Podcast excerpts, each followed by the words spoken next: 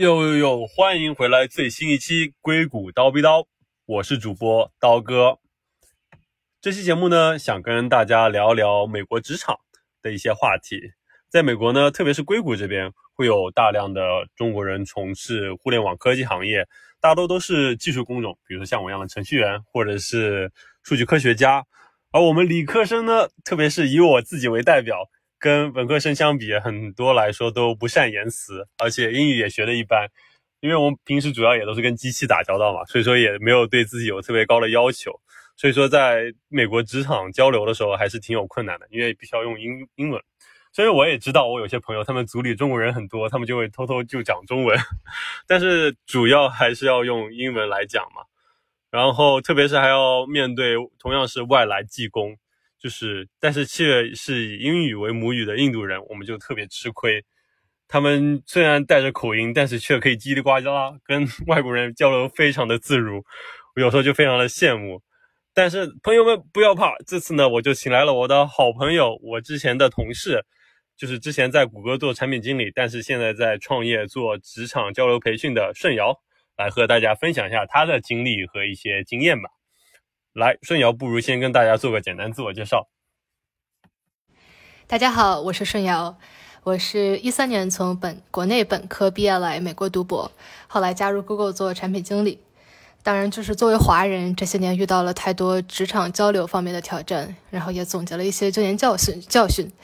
现在在做一个针对非英语母语的人的一个职场交流的课程，叫做 Communicate at Work，希望能帮到更多的在美华人。对啊，对啊，对，我觉得这个事情真的是非常的重要。你要是早一点做，我可能就老早就来向你请教这些事情了。对啊，因为我觉得我本人也会遇到，就是说经常遇到可以说是那种交流上的困难。就比如说，我觉得最基本的一件事情就是听不懂。因为我觉得虽然背了什么 GRE、托福，背了很多单词，一我会忘，二就是在生活中其实会用到一些根本不是那种课本上会说到一些词，然后就经常还是听不懂。然后有时候也不好意思问，然后我也不知道怎么办。你对于这方面，你有没有一些什么建议或者意见？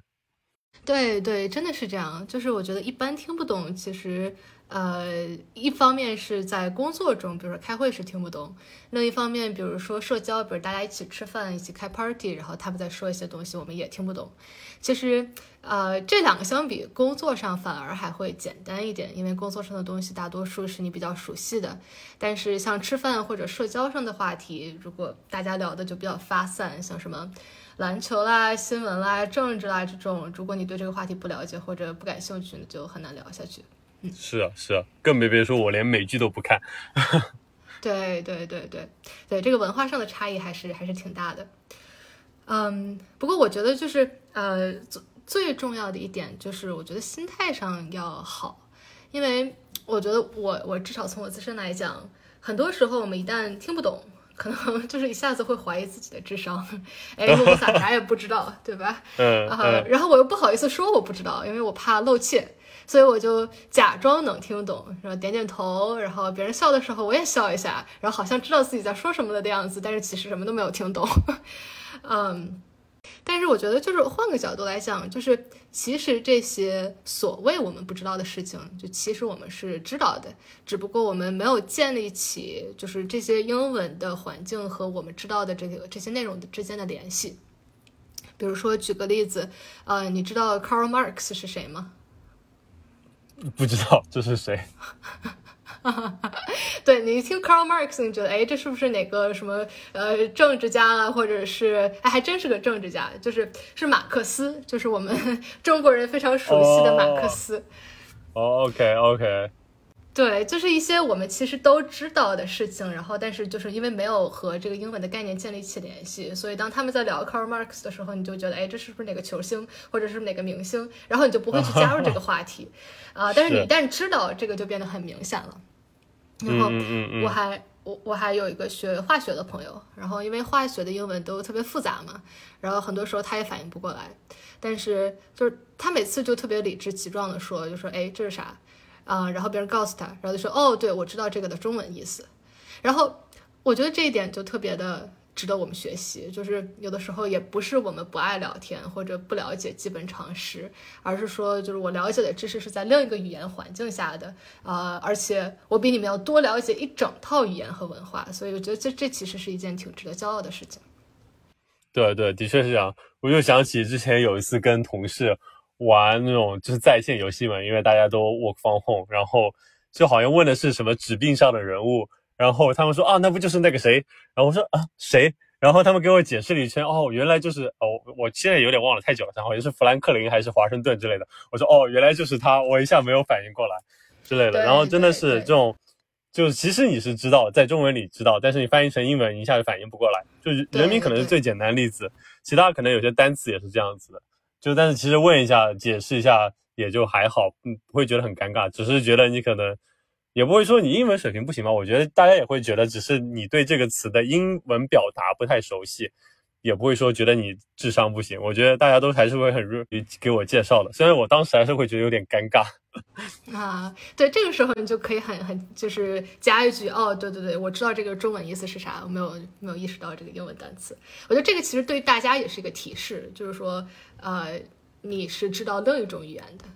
嗯嗯嗯，对，而且我觉得。其实，在美国职场有个很好的地方，就是大家首先不会，肯定不会歧视啊。我要就是大部分情况下吧，不会歧视，然后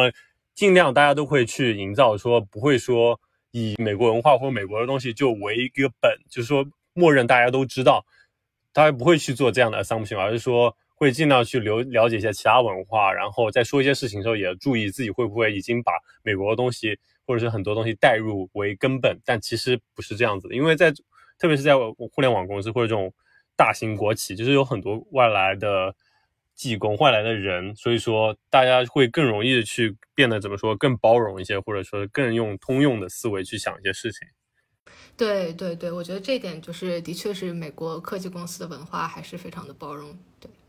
对我我一下可能想不起来例子，但是的确我有这样的经历，就是我可能问了一个问题，别人会反而觉得有点不好意思，因为他假设了我知道这件事情。但是他不应该去做这样的假设，就是在美国的环境中，对对，我觉得这些属于情商非常高的朋友，给我介绍几个。是是，对对对。但是我觉得的确，就像总结来讲，就是你提的意见，也就是在这种听不懂的情况下，除了你可能自己平时做一些准备，但是但是最重要可能就是当场就问吧。就无论你尴尬不尴尬，你尴尬，你可能让你自己印象更深；你要是不尴尬，那也就无所谓了。啊，对对对，其实尴尬的都是别人。啊，是的，是的，对。那我觉得，如果能解决听不懂的问题，那么接下来第二个问题，我觉得个人比较关心就是说不明白了。因为别说就是共同的难题就是单词，你有时候就会，哎呀，我操，我不知道下巴怎么说，然后就会很尴尬。那指一指，这是最简单。当然，很多更复杂的，我觉得是不知道怎么在可能美语英语的语境中或者美国这种环境中去表述吧。因为我经常干的事情还是把脑子里的中文翻译成英文。也是，就是说我遇到比较多的一个问题，不知道你有没有什么建议？对对，其实，在单词这方面，我觉得中国人都有一个挺大的误区，因为我们小时候背单词，其实就是个词汇表嘛，然后英语中中译英，然后包括背红宝书，你从 abandon 开始背，然后就是 对 对，呃，然后关键这个里面最大的问题就是你不知道该怎么用。所以你没有办法把它联系到一个具体的场景之中，就像你说的，有时候就可能也不知道这个，也想不到这个词，然后说到说出来也不知道表示是不是合适，然后而且你要总要做这个翻译的过程就比较慢。对。然后就是那正确的方式是什么呢？就拿中文举个例子哈，比如说找一个最近的网络用语，呃，躺平。嗯。就如果说我不知道“躺平”这个词。那我只是想表达，呃，现在年轻人太累了，这个累死累活也买不到房子，然后不想奋斗，然后那对方说啊，对，现在年轻人就是爱躺平，哎，那一下子我就知道，哦，原来躺平是这个意思，我可以用在这样的一个情境下，嗯，所以其实英文也是同样的道理，就是你在和别人的交流中意识到单词该怎么用。就是即使你有一个不会的词，你也不要急着去翻译，然后你先试着用另一种方式表达。嗯，这里面英文中还有一个词叫 thingy，就是 thing 加上 y，然后它其实就是呃泛指一切我想不起来这个词该怎么说啊、所以我就用 thingy 来表达一下，就和中文那种、哎那个啥怎么说来着，就是差不多的一个概念。啊，对，所以就是就是说，老外同样也有时候也想不起来单词是什么，但是你只要把这个意思表达到了，这个单词其实是一个更细水长流的过程，就是总是在交流中学到的。呃，的确这么说，我的确会在对话过程中，特别是比如说写邮件的时候，我会偷偷看别人是怎么说的。比如说以前我感冒了只会说什么 have a cold，feeling ill，但是就哦，原来大家都写的是什么 feeling under the weather，就哦，原来还有这样的写法。对对对，然后就会从他们那种表达中去学习，然后去纠纠正一些自己的表达吧。对，这可能也是一些例子。对对对对对对对，其实中文也是一样的。对，我觉得你刚才举的那个例子，网络用语的例子也非常的贴切了。真的是在国内待久了，已经不太知道中文的网络用语都是些啥意思了。比如我最近看那个喜剧大会有个词，就是九九九是什么？是六六六六翻了，就 翻成九九九，太溜了。傻？对对 好吧。对，反正就是哎呀，就是这个词汇的变化可能也赶不上，但是反正也很有意思吧。对。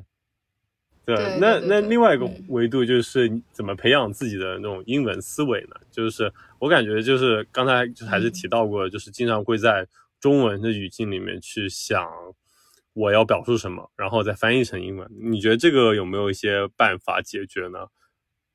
我觉得这个里面最重要的就是要用英文去想，对吧？我不知道你有没有遇到这种情况，就是如果呃你看了一天的美剧，或者看了一天的英文电影，或者你就在一个全英文的环境中待了一天，然后到一天到头，你就会发现，哎，我现在所有的事情其实 automatically 就是自动都是用英文去想的，然后包括我自己说，我第一反应会先用英文去想，所以我觉得，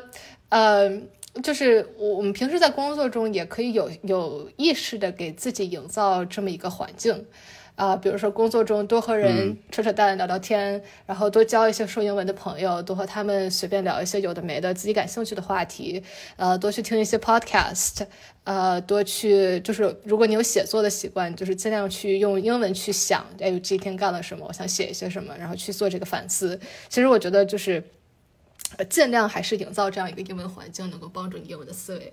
是是是，这的确怎么说也是戳中我的软肋了。就是来了美国之后，我的确大部分时候还交的是中国人的朋友。然后比如说，即使是吃午饭，我也会尽量逃脱租里的吃饭，去跟中国的同事一起吃饭。就是还是会去主动逃避说跟听英文嘛，因为会让我觉得焦躁，会让我觉得有点怎么说不舒服。但的确像你说的，就是在美国，其实相比于中国来说已经好很多，就是你已经可以沉浸在一个英文的环境中，应该就是利用这个优势去听跟说更多的英文，而不是去逃避吧。这个我的确在你说完之后，值得我自己好好反思一下了。没有没有，这这很正常，就是呃，因为和中国人打交道的确会更舒服一点嘛。这个大家的环境背景都差不多，想法也差不多，然后你跟他说一个 Q，呃，什么一个一个梗，他也能接得接得到，啊、所以就是挺正常的。然后，但是我觉得，如果你想更过多的融入美国的环境，呃，也可以适适度的打破自己的舒适圈。嗯嗯嗯，对。做完这期节目之后，我决定今年的再立一个小目标，就是多和我的同事吃饭。好的好的，争取争取能赶紧回到 office。对对，的确也是这样子的。网上吃饭就更尴尬了。是的，是的，嗯。对对对，但是的确说到同事，其实另外还有个问题，就即使我能解决听不懂和说不明白的问题，我觉得有时候在工作中，特别在职场里面嘛，这里就更跟工作或者职场相关，就是跟同事之间总是还是会有一些矛盾嘛，也不说是要打架，但是就是在设计上或者是在做一些方案的时候，你其实很想说服他，我就是知道我这个设计的想法或者有个很好的主意比你的好，或者是对于我们整个 team 或者项目来说更好，但是就是说服不了对方，我就觉得就非常的气人。然后或者是跟老板谈升职加薪，然后我也不知道如何去表述吧，就是让嗯。老板知道我不是在很怎么说很激烈的、很凶的要推着他，要一定要帮我把这个嗯。事情做好，我只想很嗯。友好的，我们俩以合作的态度去做这个事情，嗯，但是总是不知道怎么样合适的表达，不知道你有没有什么样的建议？嗯嗯嗯，对，我觉得其实工作中大部分冲突其实都来源于没有站在对方的角度考虑问题。然后我嗯这边可以举一个失败的例子，我自己失败的例子。嗯。嗯，对，我记得我在刚做 PM 大概没几个月的时候，我当时在做一个呃一个跟设计比较有关的一个项目，呃，当时是因为有很多人不知道该怎么用我们的产品，所以我们想教大家怎么用我们的产品，但是这个嗯。产品反正说来话长，就是就是很难用。然后呃，我和我的这个设计师小伙伴，反正两个人跟那儿搞了很久，然后想了各种各样的方案，然后做了各种各样的测试，就觉得就这个事情还是挺难搞的。然后后来有一天，老板就找到我说：“哎，我们做一个 tooltip 吧，就是一个就是大概告诉你这个 UI 是干嘛干嘛的。”然后我当时就是第一反应就是说，要是要是这件事做 tooltip 这么简单，那我不就早就去做了吗？然后 然后我就想跟他说：“哎，这事儿没有这么简单，因为这么这么这些原因。”然后当时我的这个设计师小伙伴也是这么觉得的，所以我觉得，哎，我还是我找到了呃支持我的人，然后我们两个就坐在了一起，然后就是集思广益了一下，然后列出了七点我们不能做 tooltip 的理由。然后呃，后来呃，第二天我就去找到我老板，然后我记得那个时候也快下班了，然后把老板拉到一个会议室里面，我跟他说，哎，就是我们不应该做 tip 做做 tool tip，然后这是七点理由，然后就开始在白板上画，第一第一点是什么什么什么，第二点是什么什么什么，然后然后老板在我说到第三点的时候，老板就很粗暴的打断了我，就说你说的这些我都不 care。呃，我们要做 tool tip，现在这个事情已经决定了，现在需要你就 disagree and commit，就是说你即使不同意，你也要去做。啊啊啊然啊！后现在，呃，我我要赶车，我得我得先走了，然后他就走了。然后我就觉得很很不爽嘛，很怨念，就是我觉得自己深思熟虑的方法没有得到尊重，然后觉得心灰意冷的一个周末。然后，嗯但是因为他是老板嘛，然后他让做 tool tip 就做 tool tip 吧。然后后来做完之后，有一天他找到我说：“哎，其实你上次说的都对，然后我也知道，就是从用户体验上这也不是最好的方法，但是这个 tooltip 非常非常容易改，它很简单，然后我们只需要我我只是想拿一些 data，就是看看这个数据是什么样子的，就是说，与其于做一个非常大的一个非常呃 comprehensive 的设计，我希望能做一个简单的，先去试一下，呃，看看结果怎么样。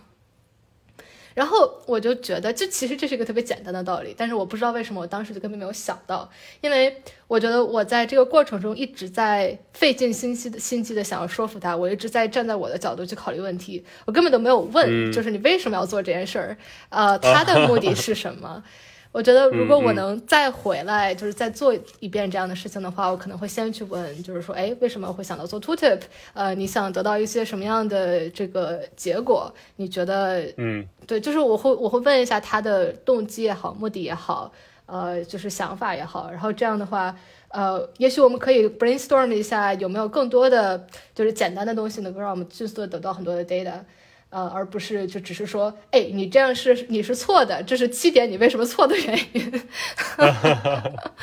是嗯是是，对，我觉得这是个对我觉得你这个例子非常生动了。就是其实你主要讲的就是你刚才说的换位思考，你的目的是还是也是我刚才提到的，就是你其实要表达的是合作，而不是你要战胜对方。就一开始的角度是像你提到的，站在对方的角度考虑是怎样的原因，然后你也可以，如果他没有说，你可以主动去询问，然后明白对方的动机之后，你们再去想这件事情该怎么去做，然后你也可以在此过程中提出你自己的想法，但是在理解了对方的想法之后，你可能不会变得说啊，我一定要说服对方，一定要战胜对方。你会明白，说服和战胜对方不是最终的目标，而是合作共赢，把问题解决才是最重要的目标。这可能带着这样的思维去进行对话，可能会更加的顺利。对，我觉得你这个就把高度上升的就是非常不一样了。对，但是就是这个意思。OK，好 的好的，多谢。我觉得其实这个东西就是换位思考这个事情，或者是去了解对方的想法这个事情，不仅只是在职场上，其实在无论亲密关系还是陌生人关系中都是适用的。因为很多时候，其实大家会因为对方一句话，然后就比如说火冒三丈，或者以为对方是有怎么样的恶意，然后就会跳起来跟对方干。然后其实就是多一点耐心，站在对方思考，可能就会解决这样的问题吧。对，真的，我觉得这点建议真的非常的怎么说，高瞻远瞩，是并且适用于各种情况。对我曾经读过一句话，对我启发特别大，就是，呃，每个人其实他都是有自己的一套生活体系，那这个体系可能是来源于他们自己以前的经历，他们对现状的了解，包括他们的目的，所以几乎所有的冲突都是因为就是我的体系和你的体系是不不匹配的，所以那这个时候嗯。其实最、最好的去解决冲突的办法是，呃，我们尽量多的把自己的一些体系打开，就是我告诉你我是为什么这么想的，你告诉我你是为什么这么想的，然后这样的话，呃，我们会有更多的 overlap，有这么多更多的交集，然后你能得到、呃解决的概率也会更高。嗯嗯嗯，的确是这样子。对，多谢多谢，我觉得这个建议真的是非常重要的。但是我觉得其实最重要的点还是怎么说实践吧。其实很多事情大家都知道道理，但是很多时候你在实际过程中就会忘记这件事情，而是用自己的惯用思维去思考和行为。但是真的能把这个事情，你可能真的是记个小本本贴在自己的电脑桌前，提示自己可能会好一些。对，那关于其实这几点，其实我觉得已经能 cover 职场交流里面最重要的一部分吧，就是在工作中跟同事，比如说开会，能不能听懂，能不能讲清楚，能不能更好的合作。那么其实我也有一些更小的问题，比如说非正式的沟通，比如说吃饭的时候，或者说是更甚至在茶水间碰到了同事，应该怎么跟他 social，跟他一些聊什么，就是英语英语里面就是 small talk。就是这种闲聊，对对，其实 small talk 它的核心其实是好奇心，对吧？嗯，然后如果我就是我对你的任何经验背景，然后行为想法都不感兴趣，那其实也没啥可聊的。对 哦，但是，但是如果我对你呃任何一点很好奇，那其实这一点就可以发展出很多。比如说，呃，刀哥，你这个做 podcast 做了这么多年，当时是出于一个什么样的心态去做的呢？然后做了之后发现了哪些你当时没有想到的事情呢？呃，你这个以后的规划是什么呢？然后就是我觉得就这么一点，其实是可以问出很多很多的问题的。啊、嗯，对。对，我觉得你其实刚才对啊，你一个词就概括了很好的好奇心，就是你遇到一个人，一开始可能问他是叫什么，在哪个组工作，然后你从他说的任何一个点，其实都可以展开来深入的挖他，然后他可能就会有更多的内容出来，然后对于他说出来内容可以继续挖。就虽然你可能其实不感兴趣，但是你只要抱着好奇心，你总能把这个事情进行下去，把这个对话进行下去。像像我一般最常问、现呃最经常问的一个问题就是说，like how did you get here？就是说你为什么会做你现在做的事情？我觉得每个人其实都是有一些故事可以讲的，啊、呃，这个其实一个挺好的呃开启的话题。OK，可以，我小本本记下来先。对，然后其他方面，我觉得，嗯，可能额外再问一个问题，就是我可能个人也也比较感兴趣，就是你就如何做演讲展示，就是比如说对于我们程序员来说，就是你做了一个项目或者有一个很好的主意，你跟你的老板或者团队展示的时候，我其实也不知道如何去在比较短的时间内把我的想法讲得很清楚。对，有没有？而且其实我知道一些，比如说小小技巧，比如说不要在你的 PPT 上面放太多的文字之类的。但是感觉具体好像我也没有那么清楚，你有没有一些什么小建议？嗯嗯嗯嗯，对这个呃做汇报啊、呃，其实我也有一些失败的案例可以 分享。可 以可以。嗯嗯，我觉得其实。我们一般做汇报，其实大部分的思路就是说，OK，我们要讲点啥，呃，别人是怎么讲的，我去找个模板，然后我把我的东西放进去，然后 that's it，然后你可能练两下，然后 that's it，呃，但是我觉得其实你别人讲的东西不一定是你应该讲的东西，然后模板上的东西也不一定是你要讲的东西，那你到底要讲点啥呢？其实是取决于你在给谁讲，嗯。然后我这个失败的案例就是一个 就是一个很好的例子，就是说，呃，还是我做，呃，我在汇报我的工作，然后当时在场的都是一些 director level 的人，嗯，呃，然后我当时就觉得也是因为刚上班不久，就很很开心很激动，就觉得哎，我要把我做的所有事情都说出来，然后就跟那儿摆事实讲道理，讲了一堆 data 乱七八糟的，然后然后我就发现讲着讲着没有人在听。然后我当时也觉得，哎，你为什么没有在听？你应该对我有些尊重好吗？然后后来我讲完之后，就开始提问环节，然后我就发现大家就很面面相觑，也不知道该提点啥。然后最后，呃，终于有一个人开始说，哎，那你讲了这么多，我们到底应该做什么？我们这个问题能解决吗？然后如果不能解决，原因是什么？然后我就觉得。我讲了那么多，其实都不是他们在乎的问题，他们在乎的只是说这个问题能不能解决，怎么解决，能解决到什么程度。而我讲的都是一些很细节的啊，这个呃里面这个 funnel 是怎么怎么搞的，然后这个 implementation detail 是什么样子的，然后我就我讲的都是一些非常细枝末节，一些他们不在乎的，对对对，就是一些他们不在乎的东西。我觉得这个其实我也见过很多人做演讲，就是会讲很多细枝末节，而不是会讲大家在乎的东西。当然，大家在乎的东西都不太一样，呃，所以还是呃尽量的去想你的呃观众想听什么，然后去呃把你的工作呃按照这个方式去组织出来。对，我觉得其实再 call back 一下你前面提到点，这还是换位思考嘛，因为其实你不同的听众，你需要讲内容就不一样。比如说，如果面对的是程序员，或者是你合作的 team，那你讲的内容可能就是他们想了解的这些细枝末节。但面对大老板们，他们根本不关心你们具体是怎么实现的，然后具体有些什么怎么说难题，他们只想知道你们这个能做吗？多久能做完？然后效果大概会是怎么样？对对，其他就是你们自己的事情，我一点都不管。对对对对对对，的确还是。怎么说？换位思考，或者是站在对方的角度思考，他们所真正关心的内容和真正他们想表达的内容。嗯，对的，对对对，真的，我觉得半个小时我也收获非常的满。但是如果让大家听众只记住一点，就是听了那么久，可能信息量非常大。我们这期节目只记住一点的话，你会觉得希望他们记住哪一点呢？我觉得就像你刚才说的，就是换位思考。